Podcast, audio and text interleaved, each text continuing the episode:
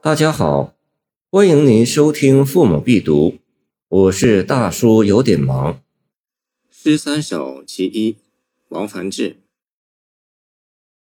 城外土馒头，现炒在城里，一人吃一个，莫嫌没滋味。王梵志，魏州黎阳人，今河南浚县，生活时代大致在唐初数十年间。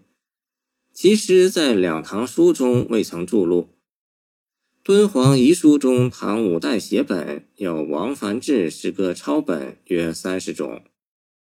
这首诗和下一首诗的内容都是肯定生命的短暂、死亡的必然。这首诗既可以解释为否定长生的观念，对事项加以揶揄，又可以解释为黑色幽默，即面对死亡不可避免的事实。诗人无可奈何的自我解嘲，土与馒头本来没有关联，除非小娃娃扮姑姑宴。诗中用土馒头接待坟茔，既冷峻又艰辛，想想叫人发笑。由这个比喻很自然地引出第二个比喻：人死入土，当然成了馒头的现炒，现炒肉馅。城里城外对举。分别暗示生死的场所，在都城诗中本属习见，如唐人沈佺期的《邙山》：“城中日夕歌中起，山上唯闻松柏声”两句就有如此联系。不过，像王梵志这样把生死交替比作厨师做白案，却是别出心裁而令人发徐的。他似乎有意化沉重为轻松。但终不免沉重，实在是一种脚架下的幽默。生命对人只有一次，死亦如之。一人吃一个，要多也不行。三句之妙在于紧跟前两句的譬喻，再出戏言，一点儿也不牵强生硬。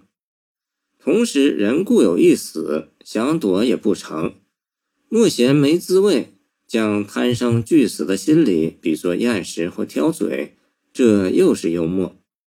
死亡是沉重而悲痛的事，诗中居然把它比作公平的分发早点，就像童谣所唱的那样：“排排坐，吃果果，你一个我一个。”诗人似乎有意化悲痛沉重为愉快轻松，这幽默底下该有多少的悲观厌世情绪？